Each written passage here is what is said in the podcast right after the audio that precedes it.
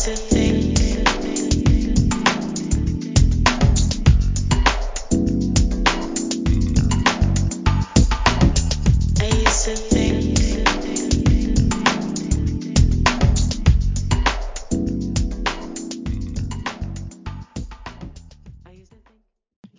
迎回到靠北股侠，只要有心，人人都可以是股侠。我是 Tony。这个呃，今天呢是我们这个靠北股侠第一季啊的 Season Finale，也就是这个最第一季的最后一集。那本集的节目呢也比较特别，跟这个传统就是说过去我们做的比较不一样，算是一个呃 special 的比较 special 的一个 episode。那原因是因为就是说呃，之前我们主要是讲就是投资讲美股。但是就是说，在我们的听众当中呢，有很多就是来自台湾的朋友嘛，那可能也对于这个台湾的股票市场，也就是台股啊，非常的这个有兴趣。那所以这一集呢，呃，会是比较特别，就是我们有一位这个特别来宾，那他是我这个个人的一个朋友哈。那之前因为他在长期在这个台股有相当多的这些呃体验啊，可以说是。呃，台股的这个呃专家，基本上来讲呢，因为他之前也曾经在这个红海啊，或者说大陆地区的朋友可能就是知道，就是富士康啊，有做过这个 strategic investment，做这个战略投资方面，他可以说是红海或富士康的前投资总监，所以就是有一定程度的业界之经验。那这些年来呢，他在台股的这个股海中啊，沉沉浮浮啊，也相当。的这个得到了很多的这个宝贵的经验，跟有很多这个特殊的这个洞见啊，可以跟各位听众来分享，所以我们就可以啊暂且称呼他为这个台股供应链达人。那为什么会讲到供应链呢？因为其实台湾的经济体，或者是说在电子产业啊的世界的这个竞争格局来讲啊，很重要的一块就是电子产业所处在的这个呃供应链啊，那。所以很合乎逻辑嘛。我们如果要啊知道就是说台股有什么好投资的，要怎么去分析这个市场呢？很很合乎逻辑的，就是你要从这个供应链 （supply chain） 的这个角度去分析它啊，也就是好比像去年非常夯的这个电动车啊，你要投资电动车的股票赚到大钱，你不一定要买蔚来或者特斯拉，对不对？你买宁德时代也可以啊啊，你要这个。投资智慧型手机赚钱，你可能没有办法从苹果 Apple 身上赚到钱，但是你可能可以从苹果的供应链的公司去分析啊，他们也可以从这中间啊来进行这个股票的投资。好，那讲到这，就让我们正式的欢迎这个啊供应链达人 Ken，Ken 你好。呃，嗨，哎，主持人好，然后，哎，各位听众大家好，哎，今天很荣幸可以来到这个靠北股侠，然后在这个呃 season finale 做一个呃分享，哎，我是 Ken。嗨，欢欢迎来到我们的节目。好，那顺着我们刚刚的这个话题聊下来啊，就是说，像台湾的股市，当然很重要的一块组成，就是跟我们的经济一样，就是说，啊，在世界的这个竞争格局中。啊，在这个电子产业的供应链这一端，好，可以来做呃很多的这个分享。那很多这中间当然也有很多的这个投资机会啦。哦，那因为呃你你你这个呃之前是在红海好做投资的，那本身就是在这个供应链的产业中。除此之外呢，你对台股也有相当多的研究。因为我我自己知道，就是说你有呃这个在脸书，也就是 Facebook 上面有也有一个这个。呃，社群啊，叫做哈古雷特啊，哈古雷特就是说，哎，其实会，对对对，其实会让我想到就是说，呃，哈姆哈姆雷特，哈姆雷，是的，因为我我高中的时候，高中的时候念 Shakespeare 有念过这个哈姆雷特，所以哇，一看到你的这个 blog 啊或者 Facebook 的这个 community 的名字，我第一个想到就，嗯嗯，sounds familiar，OK，reminds me of my high school life，anyway，哈古雷特就是说。呃，哈哈大笑的哈，股票的股嘛，雷就是雷神所有的雷，那特呢就是特别的特，这样。那嗯对，对，那你做这个哈普雷特这个台股的分享的这个页面哈，这个粉丝页，你做了多久？我蛮好奇。还有就是说，为什么就是会取这个名字，跟我们分享一下，我也蛮有兴趣知道的。呃，是，其实哈古雷特是我二零二零年，也就是去年才开始做的。呃，那为什么会做哈古雷特这个网站？呃，这个粉丝团呢？粉丝页啦？因因为其实我本来就很喜欢分享，因为自己曾经有呃在产业链里面做股票分析的经验，然后同时也有外资的这个训练，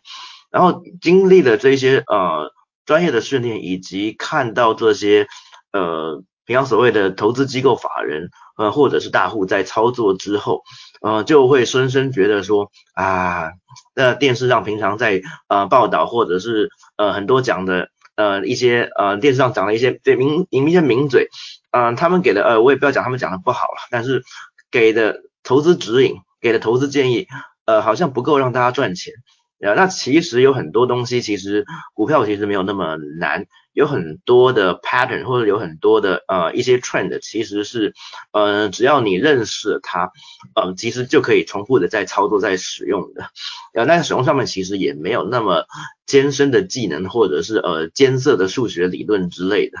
呃所以就蛮希望说啊看很多人还是怎么讲在股海中载沉载浮吧，就很希望说啊如果能够嗯自己的经验可以给别人一些帮助的话，觉得那样子感觉真的蛮好的。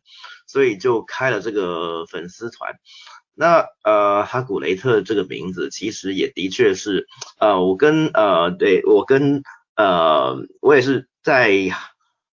high school 的时候，对对哈姆雷特就特别的有印象。呃，其实在美国，我想美国也好啦，加拿大也好，呃，全世界英语系国家的学生念哈姆雷特，其实都念得非常的痛苦，大概怎么有愉快经验的人很少啊。但是不知道为什么。那哈姆雷特这四个字就会很深的刻到脑子里面，不管你要叫英文的 Hamlet 还是中文的哈姆雷特，也就是会很深的刻在脑海里面。对，所以当我在想我的粉丝团我要做什么名字的时候呢，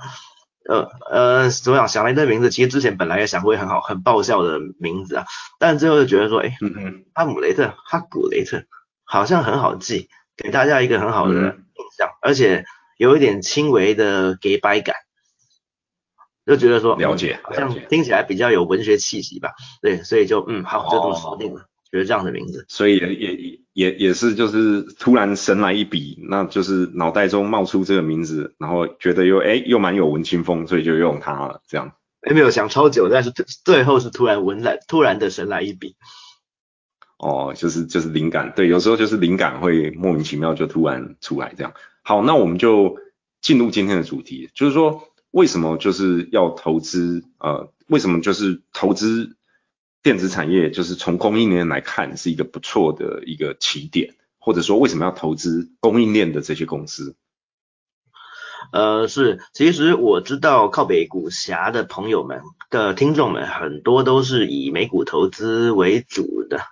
嗯，所以可能会觉得说。啊，我投美股是一个比较健全的市场，或者是比较有多的 player，而且其实有很多公司，它的 aim，它的 aiming 啊，改变人类的生活方式，然后将来有希望成长几十倍，就像是呃 Facebook 啊，Tesla 啊，呃这样子可以呃怎么讲分倍再分倍，然后有很大的 capital gain 的一个呃机的投资的机会。那不过呃台股呢，其实原本也很多人会觉得说啊，那只是一个 small market 嘛，那有必要去投它吗？呃不过其实我在想啊，根据我自己在观察，台股有个蛮妙的地方就是呃其实我们台股是一个怎么讲呢？很多的台湾很多的企业，它是美国公司背后的推手。呃其实最好的例子就是那个所，我觉得我曾经待过的红海富士康集团。就大家都知道说啊，Apple 的 Apple 是什么样的公司？Apple 它的 iPhone 可能全世界有十几亿人在用吧？对，可是大家可能不知道，呃，iPhone 一开始的时候就是呃 Apple 去找红海去谈的，然后红海就倾全力来 support 呃苹果的 iPhone。其实几乎是可以讲说哦，如果啊如果没有呃，台红海乃至台湾的这些供应链的话，呃，iPhone 要做出来，iPhone 可能一年只做出一千万只吧。所以其实它在背后扮扮扮演着一个很重要的角色。那在早期的话，比方说像美国的 HP 啊，还有 Dell 这些呃电脑 notebook 这一类的公司，呃其实也是靠一批台湾的公司在背后撑着，比方说像广达，然后 Quanta 或者伟创 Westron 这样子的公司。那零组件的话，其实就更不用讲了。其实一般人可能就不太会注意到零组件的这一块。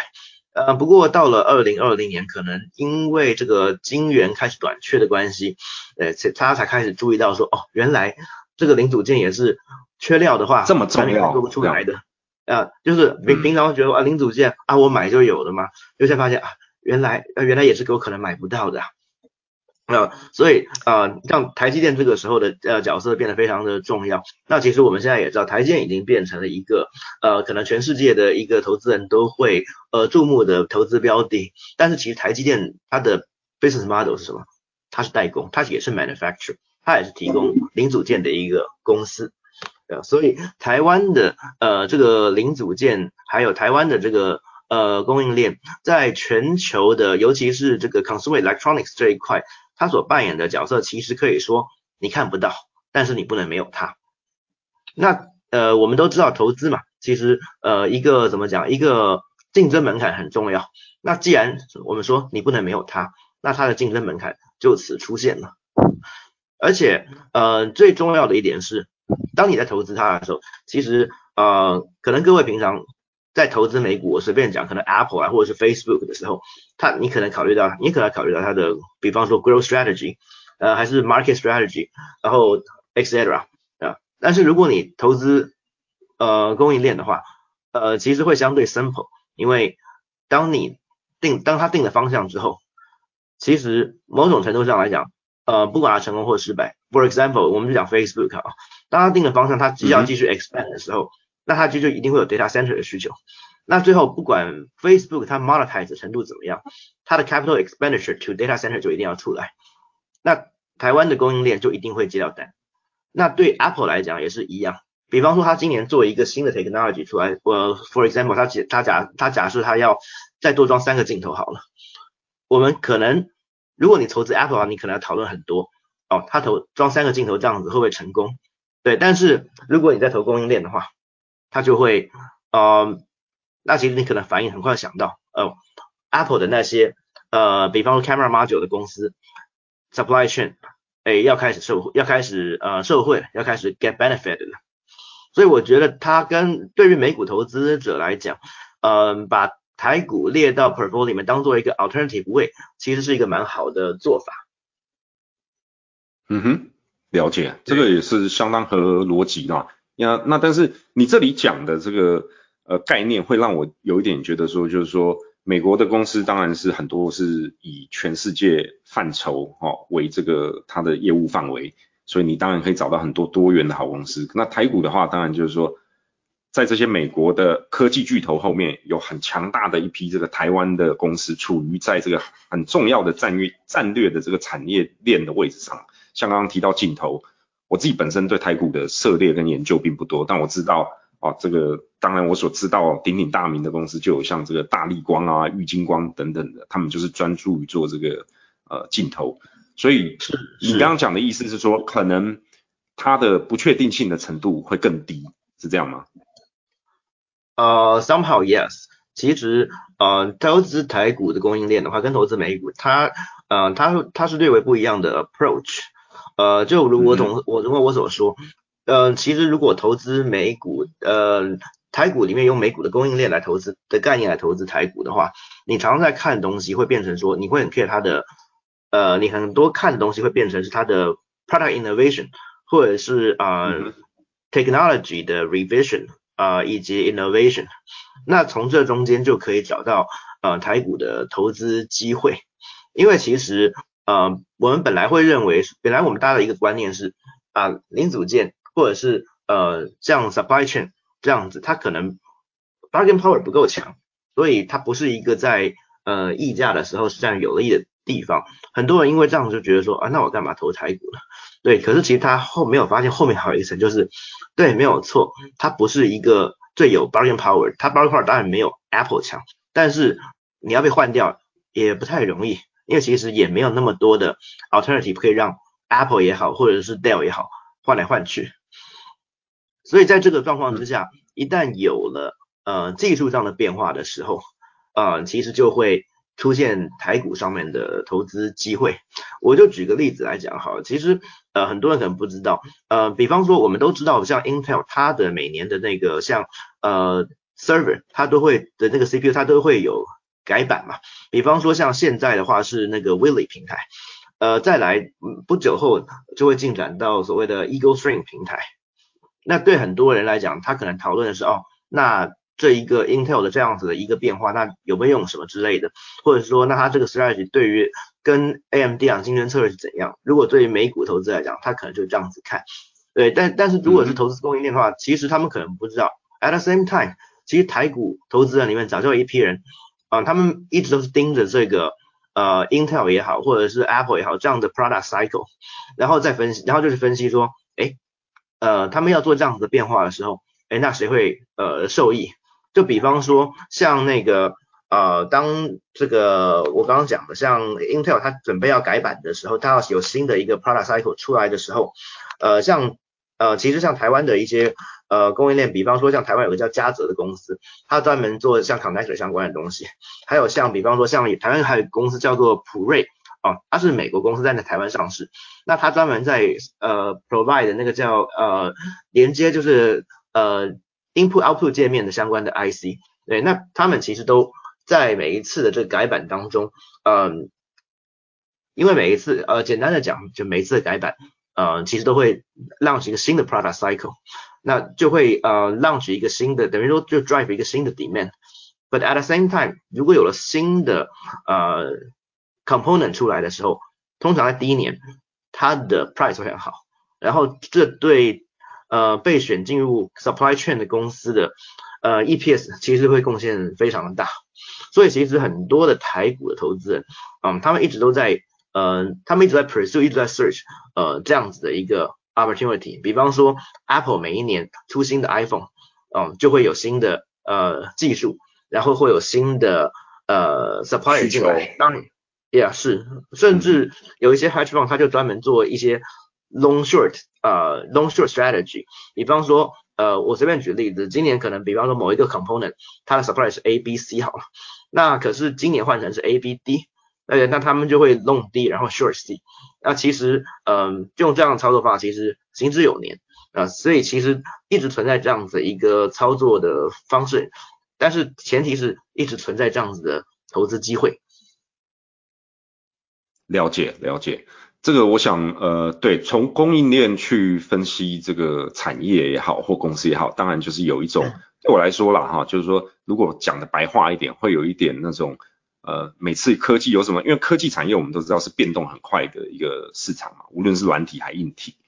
那从供应链去看，会让我感觉到有一点像是一种，我想到一句谚语，就是叫做“春暖花开鸭先知”，好像就是这个春天要来的时候呢，江水已经变软了，这个在江里面游泳的这些鸭子啊，就已经感觉到了这个不同，所以也都是，我想可能也是产业界也好，或市场也好，都是。嗅觉非常敏锐的人呢，可以从这边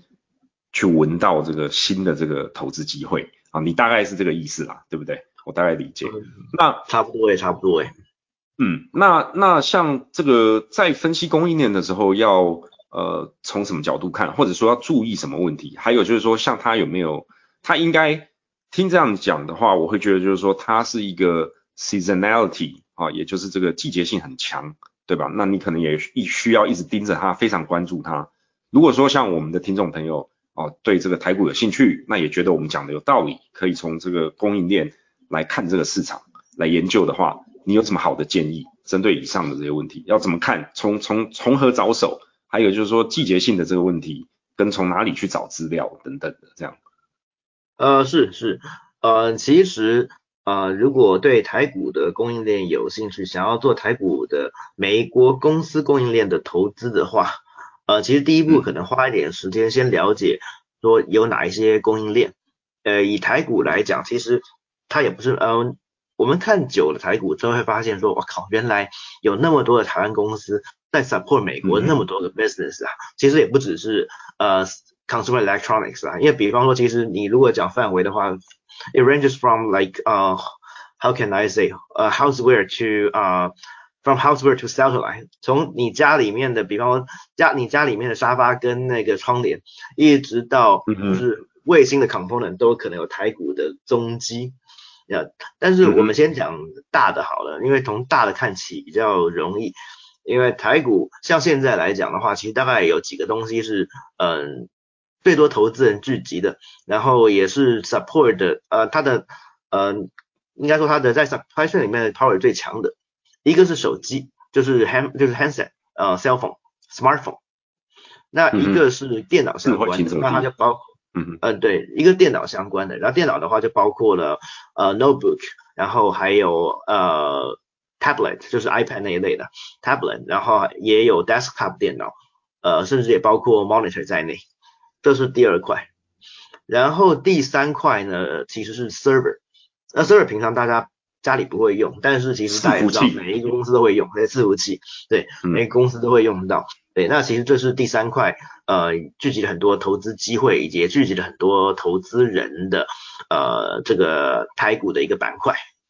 呃，那呃，所以我觉得从这三个领域来开始去下手的话，会比较清楚，呃，台股的供应链的脉络，呃，为什么会这样讲呢？那是因为，呃，供应链实在太多公司了，如果一不小心。你如果去看台湾电视，像什么年代向前看什么之类的东西的话，他一天到晚就在讲说，哦，叉叉公司哦是什么进入了供应链，叉叉公司哦今年进入了，哦今年成为什么要要帮苹果出货什么东西的，对？对，那太多了。然后其实供应链里面也有怎么讲等级之分，呃，举例来说啦，比方说像有一些做 keyboard 或者做 mouse 的供应链。那它的这个 bargaining power 比较低，那而且这个产产业本身很 mature，它就没有什么投资的机会。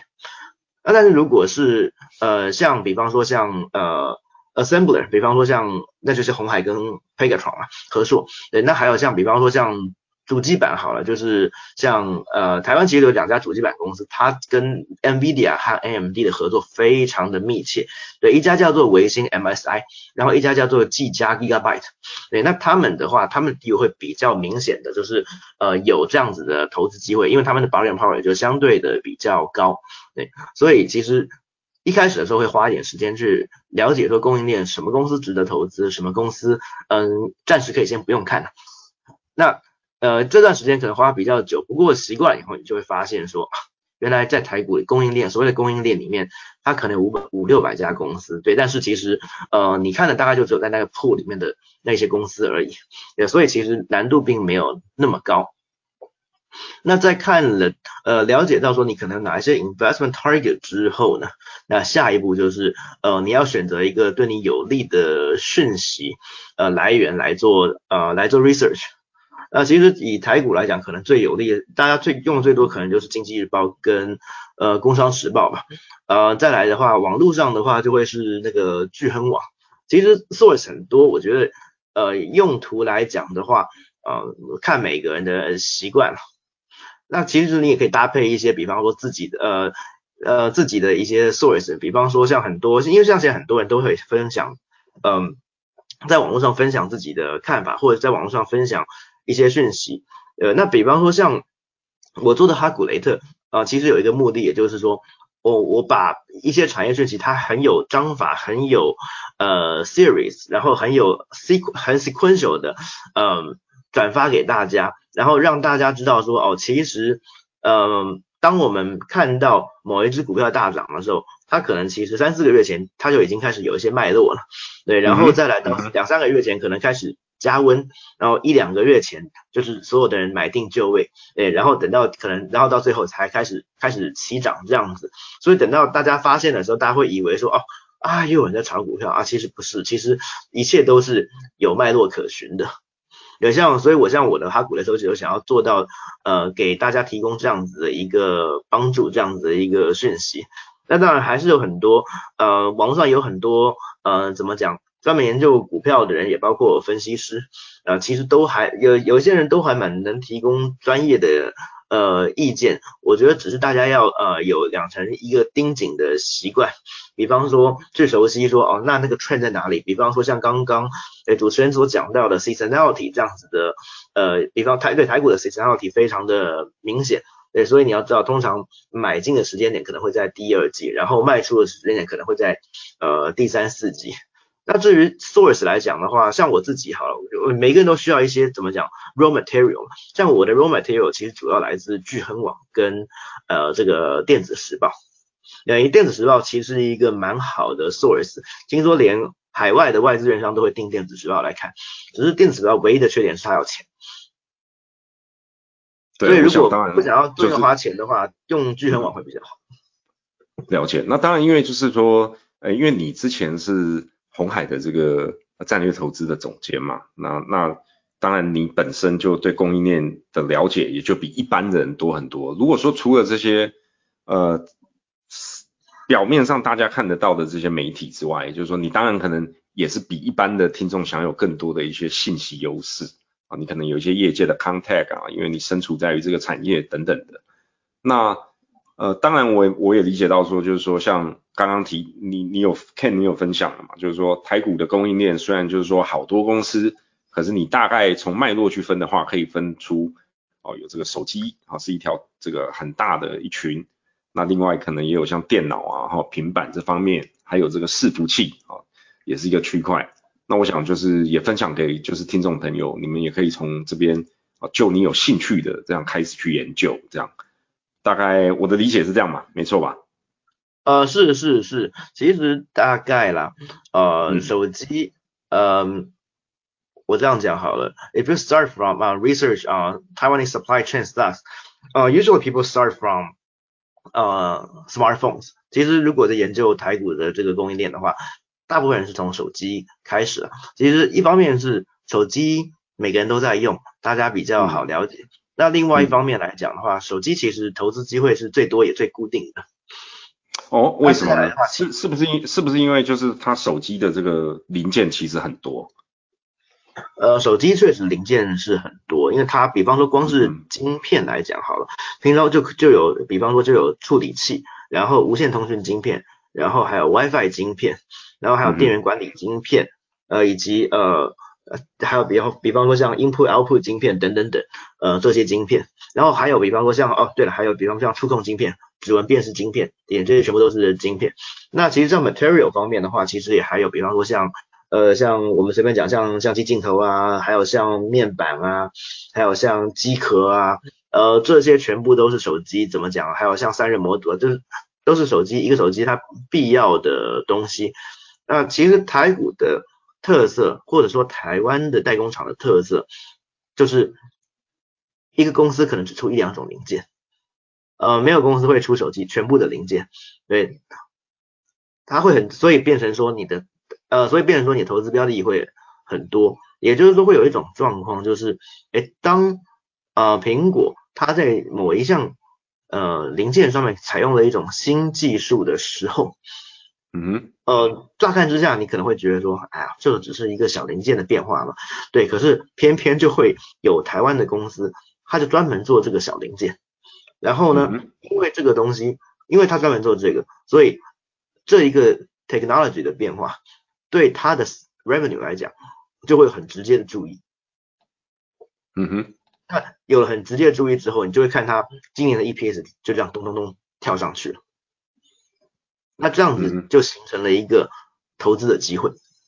了解，对，因为这个股价通常最直接的这个催化剂，或者说最直接呃跟股价有高度正相关的这个 driver，当然就是 EPS。好，那尤其就是说在反映在供应链上这些公司，如果说 EPS 有明显的增长，大概通常股是不是股价的反应都会就是说还蛮呃蛮直接的这样。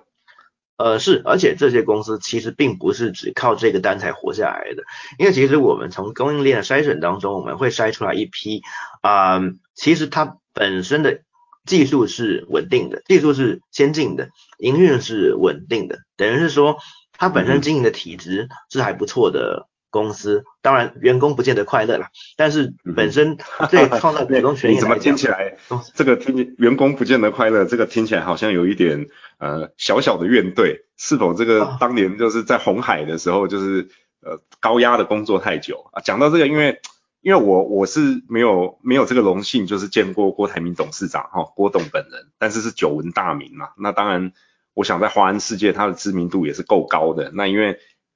传统就是说在新闻媒体上对他的印象就是说，哇，他是一个暴君，好，非常的这个强势跟铁血啊。那讲到这个，就你你你突然会让我有点好奇，就是说，这你可不可以分享一些当年跟他共事的这个经验，或者一些有趣的小故事？这样，你是不是到今天还心有心有余悸？这样，因为之前我曾经看到，就是有那个好像 Sharp 的并购案还是什么，反正可能以前也是红海的一个高管哦，就是什么什么要去日本开会，然后飞机都已经门都已经关了，郭董事长这个郭台铭董事长打电话叫他回来。结果就是他来不及回来，结果就被郭董 fire，真的有这个事吗？啊？哦，偷偷讲啊，这个就是在只在这个节目上分享的八卦。听说事情是真的有，不过听说这只是个导火线而已。也就是说，这两个听说发生这件事情之前，这两个人吵了两年了。是哦，对，但是对，就是说，嗯，虽然但是那件事情，我觉得应该是这样讲好的。事情本身那只是个导火线，不是真的，因为。呃，他搭飞机前被抓下飞机，然后他讲说，我一定要搭才被开除的。对，但是在红海的主管们，尤其是高阶主管们，呃，大概每个都有，比方说跟家里面，呃，跟家里面出去度假，然后出去第一天就被董事长扣回来的经验。对，不过更可怕的是，你被抠回来，有的时候还不是急着要找你，而是当时被抠回来了，结果到了董事董到了董事长办公室的门口。坐板凳坐了五个小时，对，然后被垂询了五分钟，对，然后你整个家族的呃家族的 vacation 就毁掉，对，通常是这种事情倒是不少。哈哈哈，了解了解，所以看起来这个呃在郭董的这个麾下哈做事真的是要有一种呃牺牲这个呃 working life balance 的这个这个预期嘛，哦，哦，他字典里没有这个词。OK OK 呀，那他但是他自己也也是这么干的，对不对？他也是要这么要求自己的。你这点 yes and no 啊，比方说他确实他每天很早到办公室，对吧？嗯嗯。红海八点上班，他大概八点半吧会端坐在董事长办公室里面。啊，就是就是这个这你这里所谓的董事长办公室，就是我如果理解没有错误，应该就是他在台湾哦这个新北市土城的这个总部咯，是吗？诶，是的，是的，看状况，有的时候他在新北土城，有的时候他在深圳龙华。了解，对了解。基本上他很早上班，然后他确实上班的时候，对他确实非常上班的时候非常的投入，对，投入到他常常忘记吃饭。当然了，他忘记当他忘记吃饭的时候，就代表下面人也都不能吃饭。然后呢，当他忘记对他当他忘记上厕所的时候呢，下面人就乖乖坐着憋着吧。对，然后呢，他就开始，然后通常他会很有很投入的，一路上到。呃，七八点，然后是我是晚上七八点，然后我我看过吧，常常也是到晚上九点到十点的。当然你也可以说他勤于工作，他非常勤奋。当然你也可以说他热爱工作，对。可是呃，他的工作其实很大一部分在骂人呐。啊，了解了解，好。那这个对，那他的工作常常就是呃一个一个的一个一个的 BU，还有一个个事业群，然后不端坐在底下，然后一个一个的骂。呃，当然你也可以讲说骂人很费力，没有错，因为其实呃他的骂人里面其实隐藏了非常多的要 drive 某一个呃 BU 要往前走的一个意义，也有过，比方说他是其实他他骂这个人也有可能是要让另外一个事业群发现说，嗯他在不把这件事情搞定的话就就来不及了，就完蛋了，呃之类的，所以也许他的骂人也是很很费力的吧，这样对，但是我个人还是觉得呃如果要从骂人跟被骂里面，我还是选择骂人吧。哈哈哈，了解了解，好，谢谢 Ken Ken 的分享。好，那回到就是呃我们刚刚提到的这个呃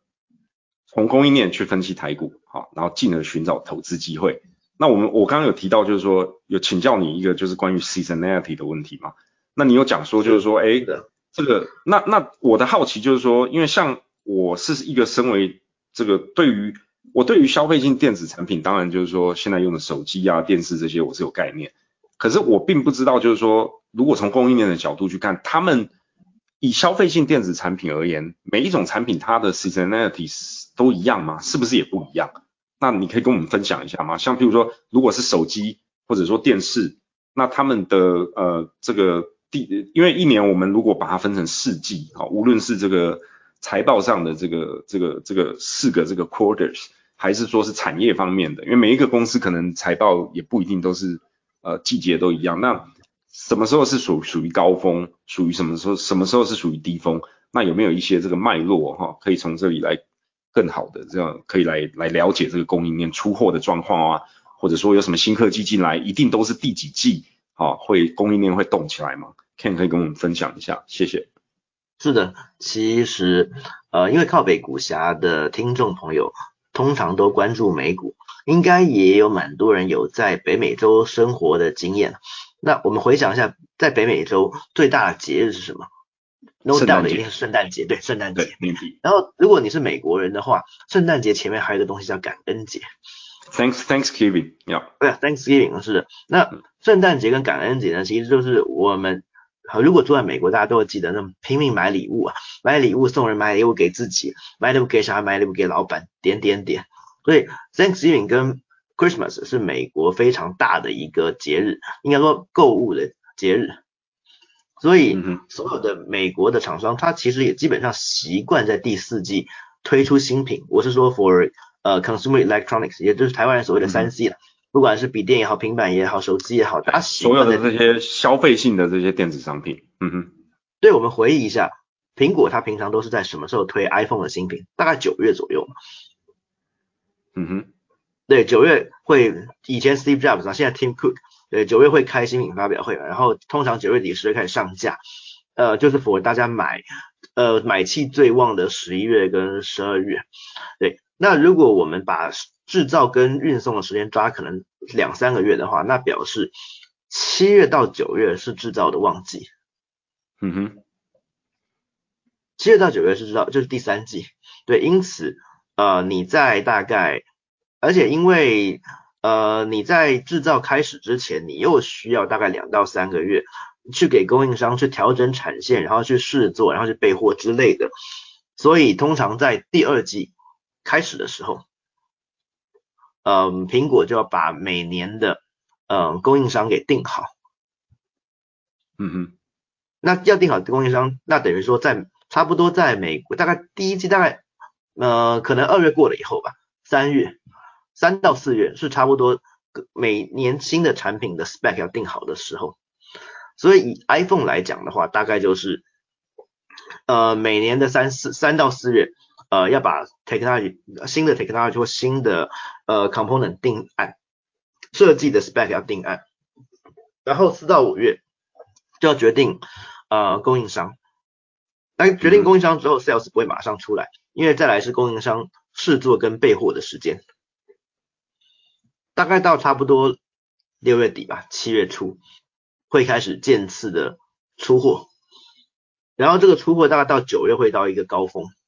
那接着会变成苹果的高峰了，因为苹果的高峰就在每年的呃十到十二月这个季度，然后在这段时间呃台湾的供应链会持续出货，但是在就慢慢慢慢开始，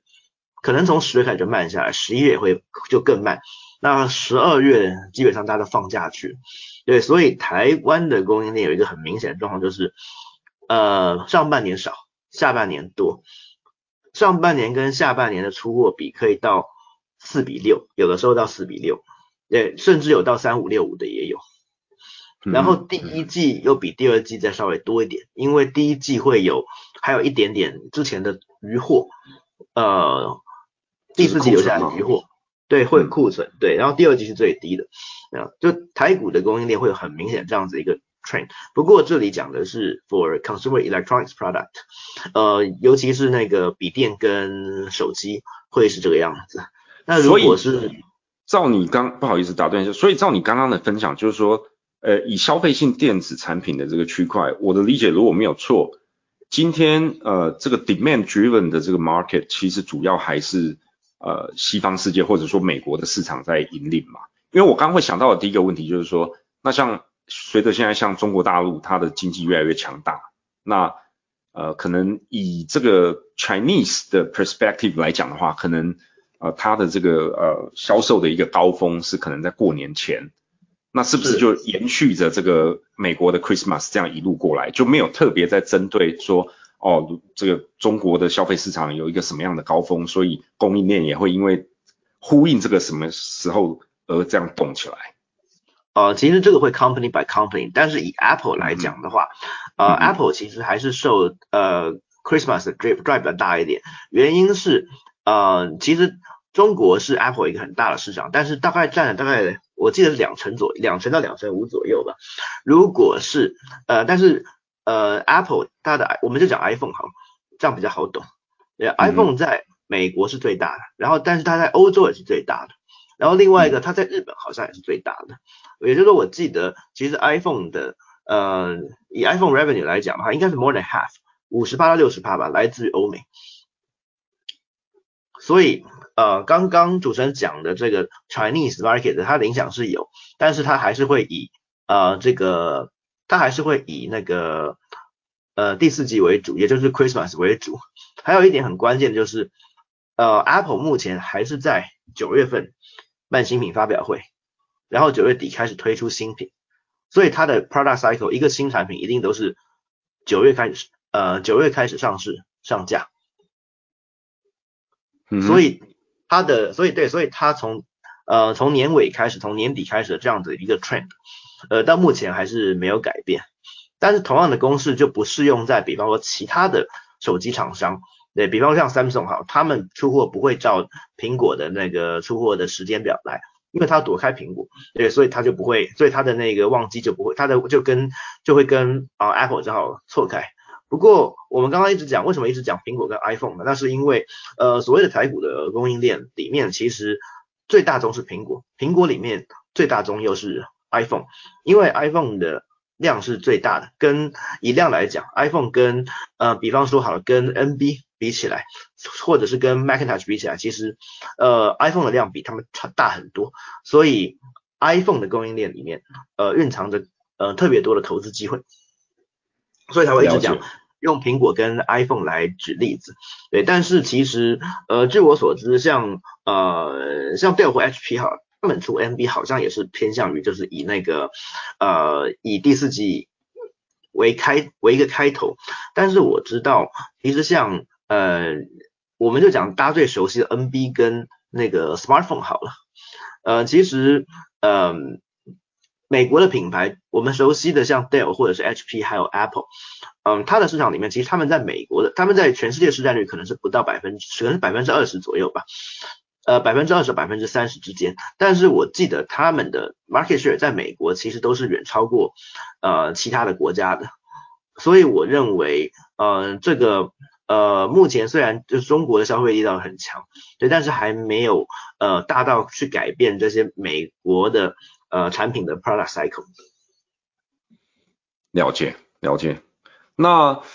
呃，以这个，因为智慧型手机，我们当然是用它跟用 Apple 当成一个例子了。那我们在谈论这个怎么从供应链切入，好，可以在台湾的股票市场找一些这个投资机会。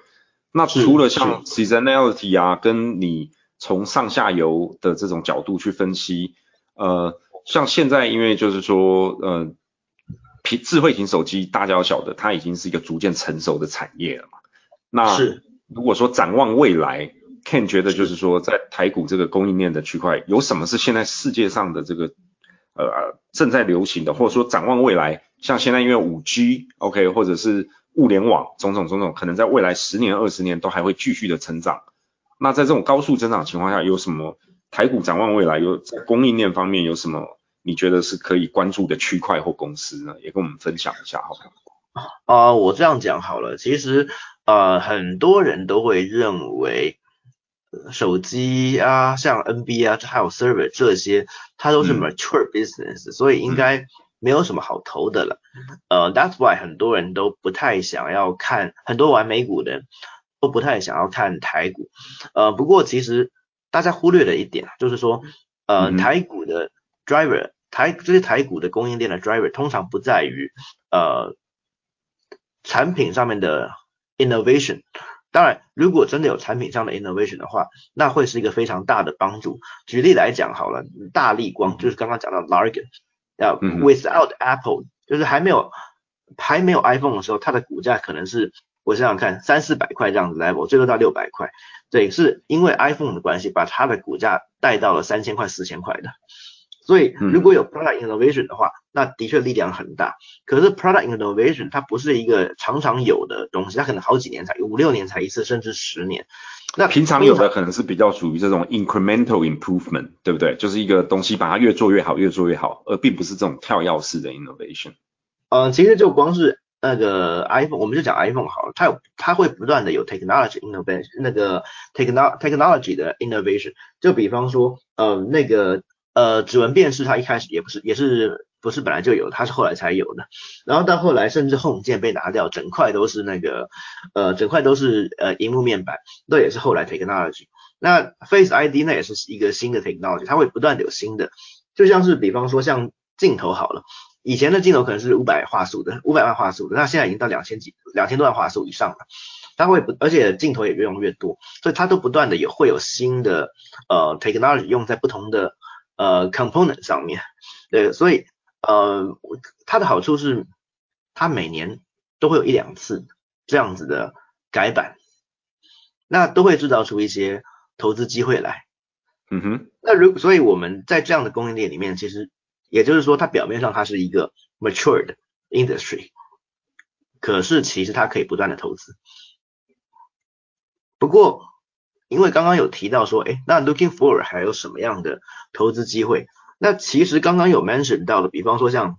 五 G 好了，那五 G 确实是还有一些投资机会存在，因为五 G 现在还在 deployment 当中。那另外一个可能大家比较 care 就是电动车吧。那电动车，因为其实我们都知道，二零二零年可以说是电动车的元年，那电动车开始快速的增长，然后我们大家都预计说，哦，到了应该。到了二零三零年吧，呃，电动车就有可能变成是一个跟我们现在看燃油车很分庭抗礼的一个车种，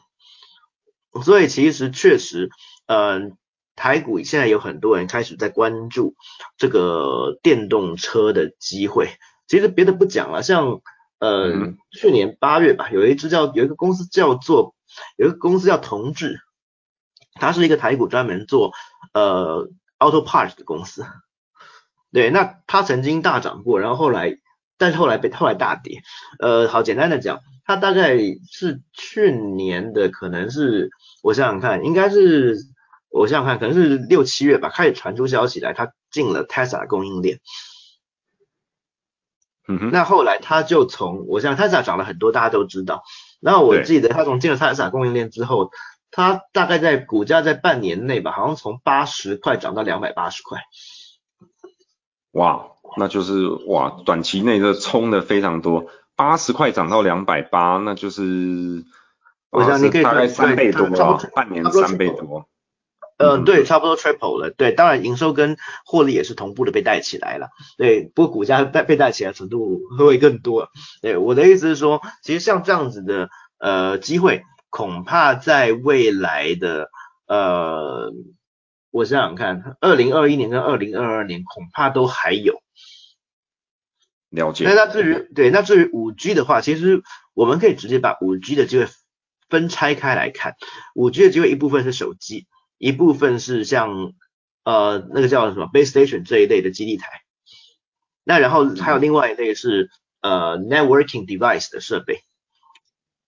因为它终究是一个。通讯的那个通讯的一个规格，也，所以它机会一开始会在这边。那像比方说，其实，在台湾台股来讲，呃，因为之因为五 G 的关系，其实已经有很多股票它涨了，对，它涨了好几倍了。主要的原因是，呃，因为要适用五 G 的通讯的规格的话，其实通讯的很多晶片它都需要更强大的呃 material，而且它也需要嗯。所以其实台湾的呃 PCB 产业，PCB 还有 IC 载板已经被带起了一波，而且因为这个呃晶片的功耗都需要更 efficient，对，所以其实啊台湾的一些呃举例来讲哈，有一家公司叫信华 ASB，那它光是它本来就是一个很受欢迎的股票啊，本来股股价好一千块的样子，但是一从五 G 推出之之后，它已经被拉到两千块。所以，呃，中间还是有蛮多投资的机会。那在未来，因为呃，五 G 我们知道五 G 分成两个规格，一个叫 sub 六 gigahertz，一个叫做毫米波，就是 millimeter wave。那 sub 六 gigahertz 其实最呃已经带起了很多公司的呃股价，其实最受主最大家都知道其实联发科，因为联发科在 sub 六 gigahertz 的芯片上面，其实对 MediaTek，对，其实一个那么大的公司股价也涨了差不多两倍，所以其实很惊人的。那再来的话，我们大概就看。那个 millimeter wave 的机会，millimeter wave 的机会可能在二零二二年的话，嗯，投资机会会出来吧。了解，这样非常谢谢这个你的分享。那我想大概就是说，我如果理解没有错误，当然就是说，从我们可以跟听众朋友总结一下了哈，像今天的这些分享，像在台股供应链，因为呃它占于全世界这个科技产业和电子产业很重要的一块，我们从供应链呢。可以就是找到很多的这些投资机会。那我理解它还是比较属于像是一个 top down 的 approach，也就是说可能有任何的新产品、新技术出来，它一定会 benefit 到这些供应链嘛。因为我们最终这些公司、新创公司，无论你是在美国还是中国大陆，你要把这些产品或服务做出来，你后端还是需要有这些啊硬体的支撑。那这时候供应链的这些投资机会就会浮现的出来。所以是的，它是 top down 的 approach，没有错，就是它是对我来说有点像是有点像是一个 top down approach，而且是呃占有这种 thematic 的的 investment 的成分啊，就是说如果未来的几年会是什么流市场会是流行什么主题，我们从这边采用由上而下的方式，可以比较轻松的去啊找出一些投资机会。那在顺藤摸瓜呢，顺着这个逻辑下来，可以去 identify 一些公司。那再进一步的去深入的研究它，可能从中就可以发掘出很多这个不错的投资机会，对吗？呃，是一方面是市场上，哎，可能这未来几年会流行什么东西，这是第一种。然后第二种是说，哎，已经存在的 technology 或已经存在 product 里面，哎，最近有没有什么改版，或者是最近或者今年的 spec 会怎么定？因为改版其实都是有每个 product cycle 它都是。嗯，它不会突然发生，它一定早早让你知道。嗯哼，嗯哼。那然后每个 spec 的改版，它其实也都是有时间的时间轴可循的。对，所以这就成为一个呃投资者可以获利的机会。了解。好，那这个非常谢谢 Ken 今天哈这么这个精彩绝伦哈关于这个台股啊供应链从怎么怎么从供应链的角度来看台股的这个分享。那这个你不愧是这个。台股供应链达人，那我也就是再次跟这个我们靠北股侠听众朋友呢，很大力的推荐这个 Ken 自己本身在脸书 Facebook 的这个社群，也就是叫做哈古雷特。那有兴趣的朋友呢，可以从上面去 follow 他，他会也会在那边跟大家进行更多的互动跟分享。我自己知道你好像还有这个 pay content，就是要付费的这个 write up，对不对？呃，对对，没有，先谢谢那个，对，哎，对，先谢谢靠北股下各位。没没问题，没有。那那如果就是说，呃，从从那个除了这个脸书的这个社群，还可以从哪里可以搜寻得到你呢？呃，对，其实我现在在维谷利，呃，有一个我的订阅专户。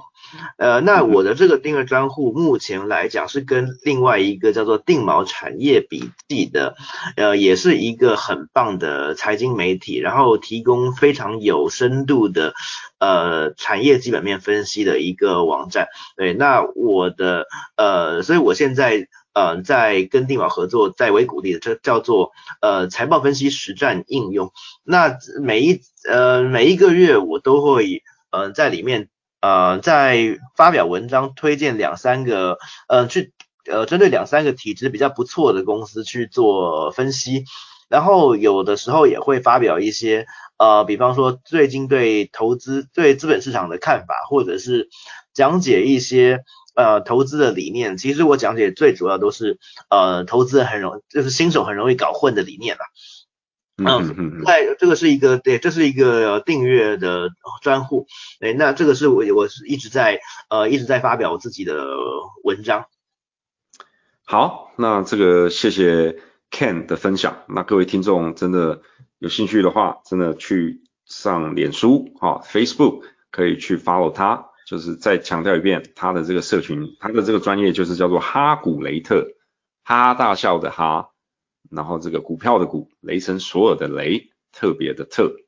没错啊。是是，大家就可能想说哦，就哈古就哈姆雷特改一个字吧，把姆改成股，股就对哈大笑的哈，对，股票的股，打雷的雷，特别的特，对，哈古雷特。对，大家有空的时候可以去，对，有空可以看一看。那如果有什么问题的话，也都可以在呃哈古雷特呃用私讯的方式，或者是留讯息的方式，嗯，大家一起分享，大家一起讨论。最终的目的还是希望可以大家一起进步了。好，谢谢 Ken，这个今天这么这么精彩绝伦的分享，这个啊，我们再次谢谢，再次谢谢这个，再次谢谢台股供应链达人 Ken。好，今天在我们靠北股侠 Season Finale 啊，这么特别的一个节目啊，做的这些分享，那非常感谢靠北股侠给我这个机会分享啊，那也希望呃听众们持续的关注靠北股侠。啊，没有客气，对啊，因为我跟这个我我跟 Ken 其实是老朋友啦，认识也这个相当多年了，这样，那就总是希望就是能够，因为我们之前都是在讲美股跟投资嘛，也希望就是能够带给我的听众朋友一些不同的。市场哈，一些找一些这个有技术含量、专业知识跟这个啊这个很有洞见的人来做一些精彩的分享。刚好你也在做这个啊一些台股方面的 analysis，所以这就是邀请你来的这个初衷。这样，那希望大家喜欢。对，那讲这么多呃，就这个节本集的节目大概就到今天结束。那接下来呢，呃，我要跟我们的听众朋友讲，因为我呃第一集的 season finale 就到这边结束，接下来可能我跟伊恩会。呃，暂时小小的这个放一个假，哦，可能大概在一个月之后才会再有第二集的这个节目推出。那也祝福大家这个身体健康，万事如意，请继续支持我们，我们会努力的制作更多更优质的节目内容跟大家分享。谢谢，拜拜。好，谢谢，拜拜。靠北股侠是一个专注于基本面分析的播客 Podcast 频道。在 Apple Podcast 和 Spotify 等各大平台，股侠将会定期发表我们对总经、市场、产业、公司以及投资等等各项相关议题的看法。如果大家喜欢我们的节目，也希望能多多支持，推荐给家人朋友听，并留给我们高分的好评。此外，近来我们开通了小额赞助的功能，不介意的话，大家请请我们喝杯咖啡，让股侠们能有更好的动力。来制作源源不绝的优质节目内容跟各位分享，好吗？谢谢各位，拜拜。